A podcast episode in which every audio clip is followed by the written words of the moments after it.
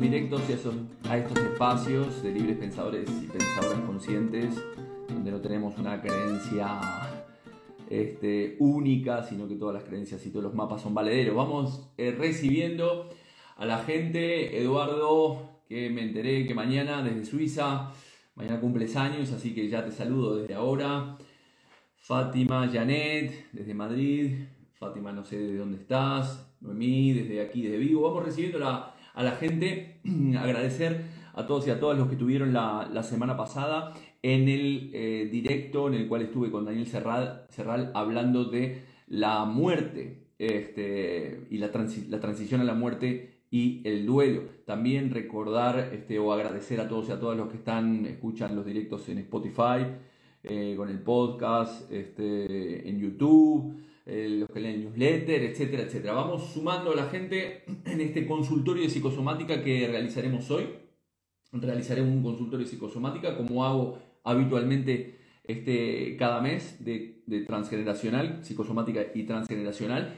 Empezaré respondiendo con algunas eh, preguntas que me hicieron a través de, de Instagram. He seleccionado cuatro en esta oportunidad, no puedo responder a todas en esta media hora eh, que tengo. Y si me nos da tiempo, responderé alguna que está por allí como habitualmente eh, hago. También empezaré con una reflexión. Ya mientras se va sumando la gente, me gustaría hacer hoy una reflexión. Como ya he comentado muchas veces, la importancia que, que, que tiene el hecho de trabajar en los aspectos filosóficos, éticos, espirituales, ya que cuando nosotros no somos capaces de, de cuestionarnos las cosas de nuestra vida, tragamos absolutamente todo lo que escuchamos en la, en la televisión y no somos capaces de, hacernos preguntas o de cuestionarnos cosas o de leer y ampliar nuestro conocimiento ¿no? y entender que, que la vida no solamente va de ir de mi casa al trabajo, del trabajo a mi casa, sino que es mucho más que eso, es cuando si yo no trabajo estos aspectos, al final empezamos a, a rayarnos y a preocuparnos por situaciones en nuestra vida, ¿no? Nos empezamos a, a rayar muchísimo con, con esos pensamientos intrusivos que no nos dejan eh, en paz en ningún momento y esa voz del ego y del superego que nos dicen continuamente qué es lo que está bien, qué es lo que no está bien en base a lo que nos inculca eh, y en base a un yo ideal que básicamente no se ajusta con lo que realmente soy. Al final no terminamos viviendo nuestra propia vida y terminamos viviendo la vida de los demás. Por lo tanto, la historia es trabajar estos aspectos filosóficos espirituales, sino que ya si no se nos empieza a rayar la cabeza, recordemos que un pensamiento negativo mantenido en nuestra mente puede afectar a nuestro sistema inmunitario y lo puede dejar afectado hasta 6 horas. Esto es muy importante, esto quiere decir que cualquier, si nosotros estamos muy rayados con una situación negativa de nuestra vida y viene un frío, viene un virus, viene cualquier historia, podemos eh, absorber esa, esa historia y podemos enfermar rápidamente. Si este, si este nivel, luego de no trabajar ciertos aspectos filosóficos, como digo, éticos y espirituales, y de relativizar las experiencias que nos tocan vivir, nos empezamos a rayar y si nos seguimos rayando de más, al final mm, no somos capaces de parar esa voz interna y esto afecta a la, el nivel energético, ¿no? Pasamos al nivel energético. ¿Qué es el nivel energético? Evidentemente cuando hablamos de energía hablamos de que la persona está en low battery, ¿no?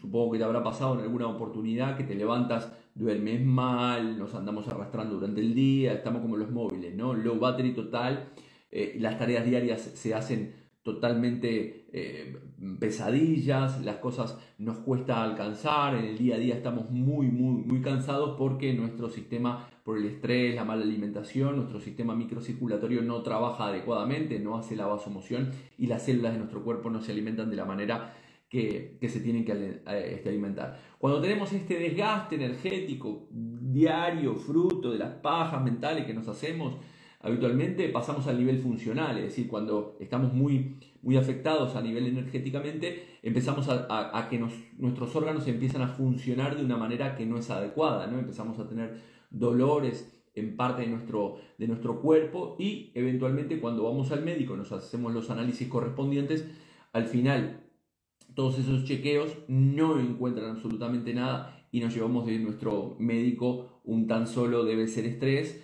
eh, descansa y, listo, ¿no? Entonces, eh, es muy importante trabajar estas historias, porque si ese ruido mental sigue y esa parte funcional, nuestros órganos empiezan a funcionar mal, a pesar de que no nos encuentren nada cuando nosotros vamos al médico, en este último peldaño sí pasaríamos al, nivel orgánico, es decir, me duele un, un, órgano, voy al médico, no me encuentra nada, pero luego volvemos al médico porque se mantiene ese dolor y una vez más esos análisis a través de una resonancia, de una ecografía, este, de una placa, no se encuentra en sí esa sintomatología y, se hará visible ese problema. ¿no? Por lo tanto, siempre invito a las personas, a todos los que están allí, a mis pacientes, a mis alumnos, en, leer, en abrir su mente, en trabajar en estos aspectos, como digo, filosóficos, ya que estos aspectos filosóficos o la propia filosofía nos atreve a aprender, ¿no? nos atreve a, a, preguntarnos. Y curiosamente, cuanto más conocimiento tenemos, más cosas nos preguntamos. Y curiosamente también se está descubriendo que este, eh, con la neurociencia, con el estudio de nuestro cerebro, que el ampliar nuestro, nuestro estado de conciencia no solamente pasa por encontrar respuestas a las preguntas que nosotros nos hacemos en nuestro día a día, sino también que solamente el hecho de preguntarnos miren lo que les voy a decir, solamente el hecho de preguntarnos nos hace ampliar nuestra conciencia. No es encontrar la respuesta, solamente el hecho de preguntarnos, ya que cuando nosotros nos preguntamos generamos nuestras nuevas conexiones eh, neuronales en, nuestra mente y eh, alcanzamos nuevas, nuevas opciones que antes, por ejemplo, tal vez no las, estamos, no las estábamos pudiendo este, ver y estábamos, y, estábamos cerrados en una situación, nos estamos preguntando preguntando continuamente por qué, por qué me pasa esto, etcétera, etcétera. Y al final el hacernos preguntas, el indagar, el, no, el cuestionarnos las cosas, el no solamente tragar, como digo, nos permite ampliar nuestro mapa del mundo. Luego ese conocimiento aplicado, evidentemente, si lo, lo aplicamos, me lleva a la experiencia. Ya dijimos que, siempre decimos que la experiencia eh, es esto es un grado. ¿Qué es lo que nos permite poder trabajar estos aspectos filosóficos, éticos, espirituales? Es poder ampliar en nuestra vida, actuar de una manera más consciente, de una manera más adulta, eh, darle respuesta a esos problemas que tenemos que nos tocan eh, afrontar. Y los podemos afrontar como retos y oportunidades en lugar de, quedarnos en ese papel de, víctimas preguntando por qué nos suceden las cosas en nuestra vida, ya que las cosas que nos suceden, como siempre digo, al final las traemos este, consciente o inconscientemente para aprender algo. Y esto me parece muy, muy importante desarrollar este espíritu crítico como padres, como formadores, como terapeutas, inclusive como líderes de empresa, como líderes políticos también, ya que todas nuestras, las generaciones que vienen, nuestros hijos, nuestros eh, nietos, nuestros bisnietos, al final están absorbiendo y mamando de toda esta eh, forma de pensar, ¿no? Es por eso, eh, curiosamente también que veo cada vez más en la consulta padres que vienen con, sus hijos a, traerlos y, no son conscientes de que el problema en realidad está en ellos mismos, ¿no? que no se le están transmitiendo unos valores adecuados. ¿no? Ojo, que es lo que digo desde mi mapa, ¿no? ya sabemos que aquí mm, cada uno tiene su mapa, pero desde mi, mi, mapa lo que veo en la consulta es eso, ¿no? que los padres no están transmitiendo las épocas que estamos viviendo, desde mi humilde opinión, no se están transmitiendo unos valores adecuados y esto lleva a que evidentemente nuestros este, hijos eh, absorban toda esa energía. Ese estrés, esas preocupaciones que nosotros tenemos, que sufrimos como, como adultos en estas épocas tan convulsas que nos, que nos tocan vivir, toda esa energía es absorbida por ese entorno, por eso cada vez más hay niños con, con bronquitis, últimamente están bronquitis, las bronquitis son las broncas dentro del espacio, dentro del territorio, broncas que absorben de, los padres. Y ese es el modelo que nosotros le estamos transmitiendo a nuestros hijos, que a su vez, curiosamente, nuestros hijos transmitirán a sus hijos, que son nuestros nietos, y nuestros nietos a su vez a nuestros bisnietos y así sucesivamente. ¿no? Entonces, la idea que pasa por vivir a tope la, vida, dejar de preocuparnos, aprender a, reconocer nuestros errores, pedir perdón si los cometemos y que no pasa nada si, si, no, se, como, si, si, que si nos equivocamos, ¿no? y nos permite actuar como, como seres responsables. Sin embargo, creo que estamos viviendo en una sociedad, y no me quiero enrollar mucho, este, eh, y en un sistema en el cual eh, al final educamos a las siguientes generaciones con valores eh, que, como digo, que, que, son no reconocer nuestros errores, no pedir perdón por ellos y seguir para adelante, siempre haciéndonos la víctima y culpando a los demás este, como vemos en la política, independientemente del partido, del derecha, izquierda, para el centro, para no sé, al final nunca vas a encontrar un político que diga, me equivoqué, lo siento. No, no, siempre cuando nos equivocamos, el problema la tiene la, oposición, aquel, el otro, pero yo no. Eh, vamos a ver algunas cosas que están opinando por aquí. Pablo nos dice, ¿qué tal Pablo? Este, y algo también importante, por lo menos para mí, para llevar a cabo todos pasos y aún, que no lo parezca, una buena alimentación. Sí, totalmente. Somos un cuerpo mental, un cuerpo físico y un cuerpo emocional. Por lo tanto, es importante trabajar estos aspectos. La mente, la primera ley del Kibalión es el universo es mente, por lo tanto tenemos que cuidar nuestros pensamientos, pero nuestro cuerpo físico, la mente está conectada con nuestro cuerpo físico y con esas emociones que generan esa energía y ese intercambio de energía entre todo nuestro ser. Por lo tanto, es importante cuidar nuestros pensamientos, cuidar nuestro cuerpo y gestionar nuestras emociones de una manera adecuada. Pero bueno, esto es lo que hay. Entonces, también es un aprendizaje para, todos nosotros, este, como, como, seres humanos y como, y, como, y como humanidad. Voy a ir a una ronda de preguntas, las preguntas que me hicieron, este, como dije, a través de, Instagram en este consultorio, cuando pusimos el post ayer. He elegido algunas, recordar siempre, lo digo por las dudas, este, que desde la psicosomática decimos que damos alguna respuesta cuando la persona no encuentra una solución satisfactoria dentro de lo que es la medicina convencional o ha probado de todo o ha tenido recaídas. Entonces nosotros hablamos básicamente de, la, de psicosomática, de psico y soma, cómo la mente influye en, e, en el cuerpo, como estábamos diciendo eh, a, a, lo que, a lo que estábamos hablando ahora, ¿no? Eh, a ver qué más aquí. Bien, entonces, este, decía, eh, importante, visita a tu médico para que te dé un diagnóstico y si no confías en tu médico, bueno, no sé, ahí ya es donde nosotros podemos darte alguna respuesta, pero como siempre digo, para, para este, salvarnos las espaldas, visita a, a tu médico. Hannah me preguntaba, la primera pregunta que, apareció eh, en, el post es este, sobre situaciones y sentimientos que repite una y otra vez en diferentes épocas de su vida, si está loca, ¿no? Bueno, la respuesta es que no, no, no necesariamente estás loca, ¿no? Em, aunque podría ser, no lo sé, pero bueno, no por el hecho de repetir. A veces la, historia ya lo he explicado muchas veces, nosotros tenemos que recordar que nosotros somos como un ordenador, es decir, que funciona con programas, con un software, nuestra mente es un software, este es el, el, chip, el ordenador, aquí está, y entonces tenemos este software que funciona con creencias heredadas de nuestro árbol genealógico, todo nuestro clan, todo lo que han vivido nuestros ancestros nos va, les ha, esas experiencias les han formado a, a ellos este, creencias y esas creencias básicamente se convierten en este software, que esas creencias, como decía anteriormente, si nosotros no trabajamos, al final nuestros hijos, nuestros nietos, nuestros bisnietos tendrán el mismo software que, yo, ¿no? Entonces, si yo soy una persona muy preocupada, no relativizo, me amargo la vida, vivo rabioso, etcétera, etcétera, etcétera, al final esta historia es un legado muy chungo que vamos a terminar dando a nuestros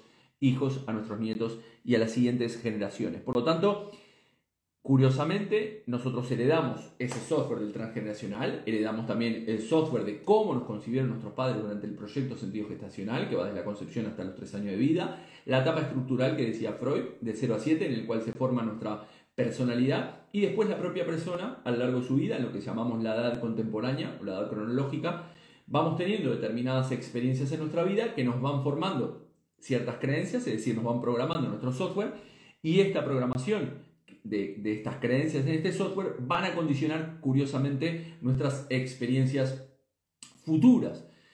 Esto hará que ese patrón que pertenece al software que comento se dispare automáticamente cada cierto tiempo eh, determinado. ¿no? Aquí podemos estar repitiendo patrones, como digo, de nuestros ancestros debido a estas fidelidades familiares inconscientes de las cuales hablo siempre, por esta necesidad que tenemos de pertenencia eh, al clan, Entonces tenemos esta necesidad de pertenecer al clan, entonces yo repito el mismo software, ¿no? Es como que vengo de la misma familia de ordenadores y entonces tengo el mismo, el mismo software instalado en, mi, en mi propio ordenador y voy a trabajar con eso por esa fidelidad o esa necesidad de, pertenencia. ¿no?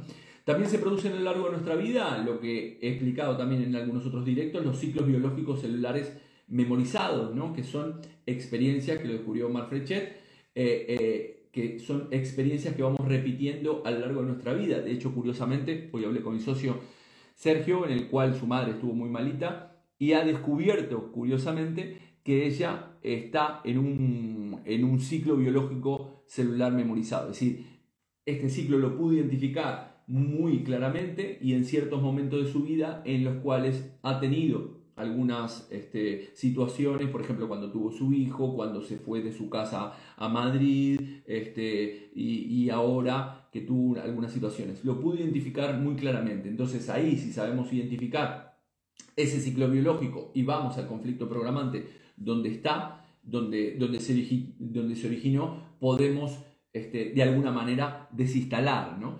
Nos es más fácil soltarlos, identificarlos primero en primera instancia, es decir, Hanna, que te estoy respondiendo esta historia, primero es identificar cuál es ese patrón para luego actuar en conciencia en contra del patrón. ¿Se entiende? Es decir, si somos capaces de entender que nosotros, estos son patrones que obedecen a este software, luego nos es mucho más fácil poder soltarlos en plena conciencia, ya que estos patrones se disparan inconscientemente. Ahora que tú eres consciente de que tienes este, eh, esta actitud, este comportamiento, esta emoción, este sentimiento, dices, eh, eh, stop aquí, esta historia no me pertenece, le puede pertenecer a un ancestro mío, a cómo me programaron mis padres, pero en realidad es algo que yo no he elegido. A partir de ahora yo puedo elegir como persona adulta conscientemente actuar de una manera diferente, ¿no? Entonces, los cables de, tu mente, bueno, eh, ahí estás este, saludando. Bueno, eh, como siempre digo, lo primero es preguntarnos desde cuándo, desde cuándo tenemos esta sintomatología, esta emoción, este sentimiento, este síntoma físico, psíquico, esta, esta sensación, esta tristeza, ¿no? Y a partir de ahí, preguntarnos qué pasó ahí atrás, todo dependiendo del el síntoma que podamos eh, tener en ese momento, ¿no? Preguntarnos primero desde cuándo, si ya hablamos, por ejemplo, de un cáncer o una enfermedad un poco más, más compleja, es una enfermedad que se programa bastante eh, más atrás, ya, salvo que el shock, el psicoshock, eh, que sea conjuntural, sobrepase nuestros umbrales de tolerancia y esto pueda ser como, como un tsunami que entra en nuestras vidas y que este, nos, nos, derrumbe emocionalmente como la pérdida de un ser querido que no esperábamos, la pérdida de un hijo o cualquier otra cosa que fue lo que le pasó a Rick Hammer este, con el tema cuando empezó a desarrollar el doctor Hammer la, la medicina germánica.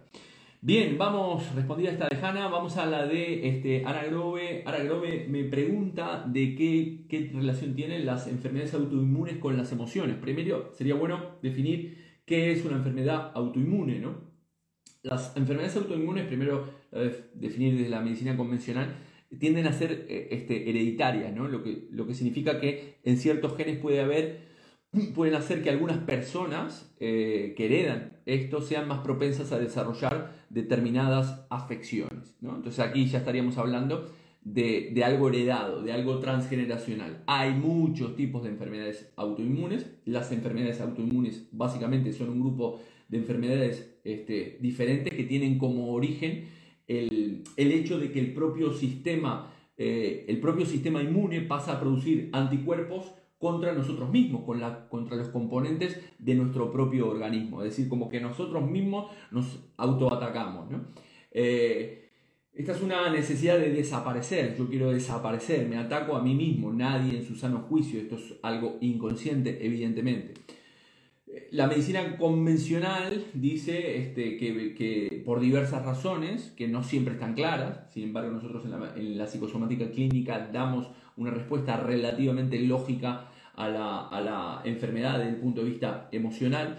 Como digo, la medicina convencional dice que hay varias razones y no siempre están claras de que nuestro cuerpo comienza a, confundir sus propias proteínas ¿no? este, con agentes invasores para, atacarlas. ¿no? Bueno, eh, nosotros eh, no, consideramos este, este, ataque evidentemente no es, no es consciente en, nuestra mente.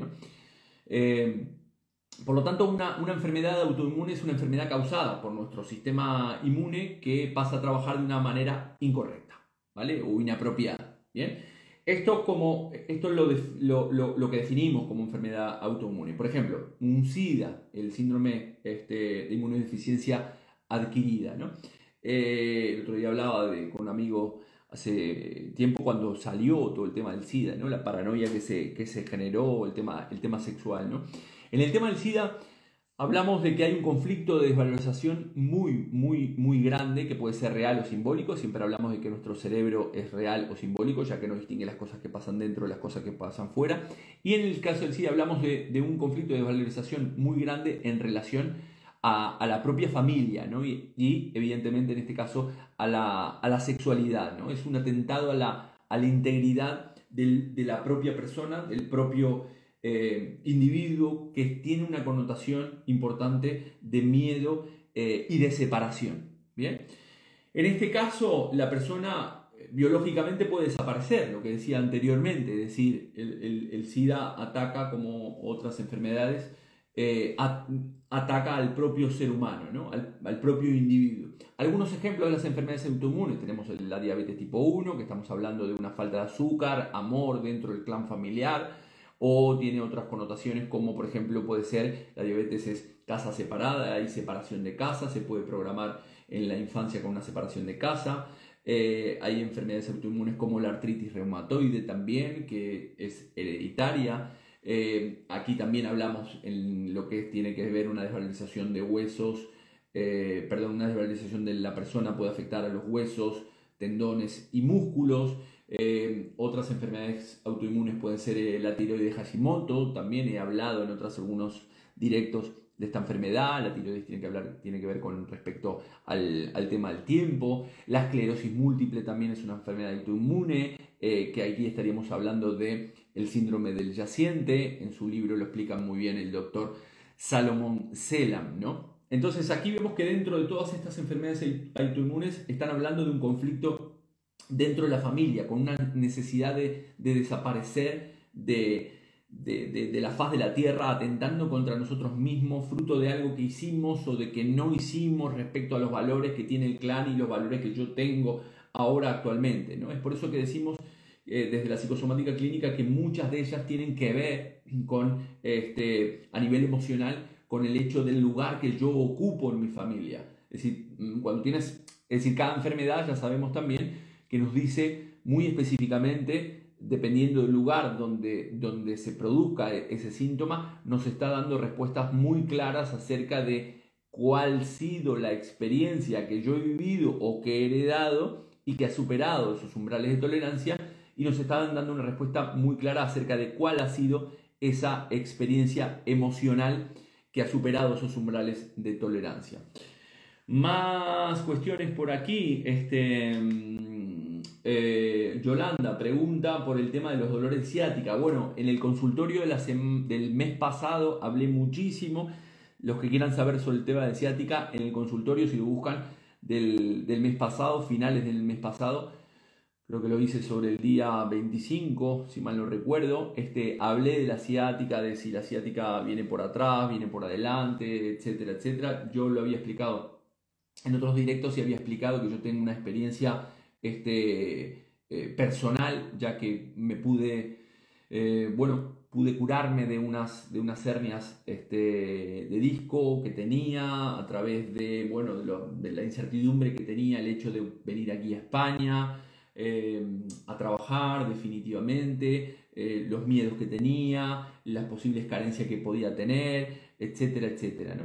Entonces, aquí hablamos de una impotencia en relación eh, a la dirección, ¿no? y una desvalorización aquí también en relación a la dirección. Ya sabemos que a nivel también cadera, rodilla o eventualmente tobillo tienen diferentes este, resentires, pero que también tienen como, como común denominador el conflicto de, de dirección. ¿no? Una parte de mí quiere ir desde allá, conscientemente quiere ir desde allí, pero mi software me lleva hacia, hacia el otro lado. ¿no? Entonces aquí Podemos hablar de ese miedo al futuro, que era el que yo padecía en aquel momento, consciente o inconscientemente, enfrentarme a una situación totalmente nueva en mi vida. También tiene que ver, entre otros resentires, con, con agresividad o, rabia, pero te recomiendo ver este directo. Vamos a ir a, en estos minutos últimos que nos quedan, vamos a ir a una ronda de preguntas. Me preguntaban por aquí el, problema de sinusitis, también lo expliqué en, en algunos otros.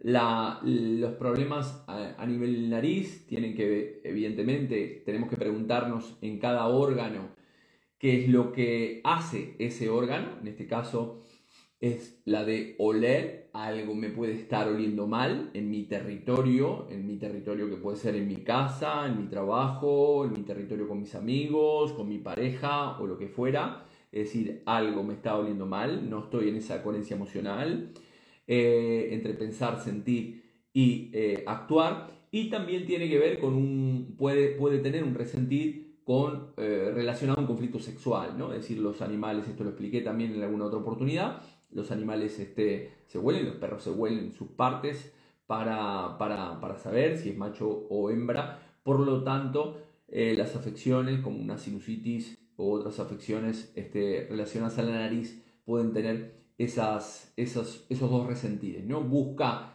que, te puede llegar a oler mal en tu vida y que, este, que, también si hay o te vibra el concepto de eh, el, la parte sexual, ¿no? Mira, ahí justo Yolanda, te estoy respondiendo a esta pregunta. Bueno, vamos a ir a alguna otra ronda de mm, alguna otra pregunta que tengan por allí en este consultorio mensual que hago. Mucha gente por aquí, Tania, Marina, un besazo enorme para toda la gente. Recordarles que en febrero haremos un taller, febrero de 2023 haremos un taller online de, psicosomática clínica y transgeneracional, ya les iré eh, comentando. También me gustaría despedirme, si no hay algunas otras este, preguntas, me gustaría despedirme con este cuento, que habitualmente leo un cuento, que es La lección del águila, el otro día lo leí en el, en el curso de Practitioner Coach en Programación Lingüística, que dicho sea de paso, este fin de semana tenemos el último fin de semana de la, formación de PNL aquí en Galicia. Y dice La lección del águila. El águila es el ave que vive más tiempo, llegando a alcanzar 70 años. Sin embargo, para llegar a esa edad, a los 40 años tiene que tomar una seria y difícil decisión. A los 40 años el águila se encuentra en una fase decisiva y delicada de su vida. Las uñas se han puesto largas y flexibles, y con eso no logra agarrar más a los animales de los cuales se alimenta. El pico alargado y puntiagudo se ha puesto curvo, lo que le complica el cazar y alimentarse. Sus alas están envejecidas y pesadas porque las plumas están más gruesas y se hace cada vez más difícil volar. En ese momento de la vida, el águila tiene nada, tiene nada más que dos alternativas, morir o enfrentar un doloroso proceso de renovación que va a durar 150 días. Este proceso consiste en volar hacia lo alto de una montaña y alojarse en un nido cerca de una pared, donde no necesite volar. Luego de encontrar ese lugar, el águila comienza a batir con el pico en la pared hasta lograr arrancarlo. Después que lo arranca, espera que nazca un nuevo pico, lo que tarda algunas semanas. Solo con el nuevo pico es el que el ave va a poder después arrancar sus uñas. Cuando las nuevas uñas comienzan a nacer, el águila comienza a arrancarse las viejas plumas. Recién después de cinco meses, cuando ese proceso está terminado, sale para el famoso vuelo de renovación y para vivir entonces 30 años más. Este hecho real nos enseña algo interesante y que puede ser usado por todos nosotros. Al fin y al cabo, en nuestra vida muchas veces tenemos que resguardarnos por algún tiempo y comenzar un proceso de renovación para seguir volando en un vuelo de victoria. Debemos desprendernos de recuerdos, costumbres y otras tradiciones que nos hayan causado dolor y problemas. Y debemos todavía tener el coraje para cambiar. Solamente libres del pasado podremos disfrutar del resultado valioso que una renovación siempre trae. Por lo tanto, es importante, bueno, a veces tener ese espacio en el cual vamos hacia adentro, nos, aislamos este, de, estas épocas convulsas, como decía anteriormente, para poder este, ver qué pasa interiormente y poder cambiar algunas creencias, alinear nuestros valores, cortar ciertas patrones y herencias familiares que no nos dejan avanzar en nuestro día a día. Así que bueno, este directo como siempre quedará grabado en, mi Instagram por si quieres eh, volver a, verlo, en el cual hemos hablado de ciclos biológicos celulares memorizados, hemos hablado de sinusitis, hemos hablado también de ciática y hemos hablado de qué más y de las enfermedades autoinmunes. Así que gracias a todos y a todas por estar allí, por acompañarme en cada semana. Les mando un besazo enorme y un abrazo de paz profunda. Chau, chau.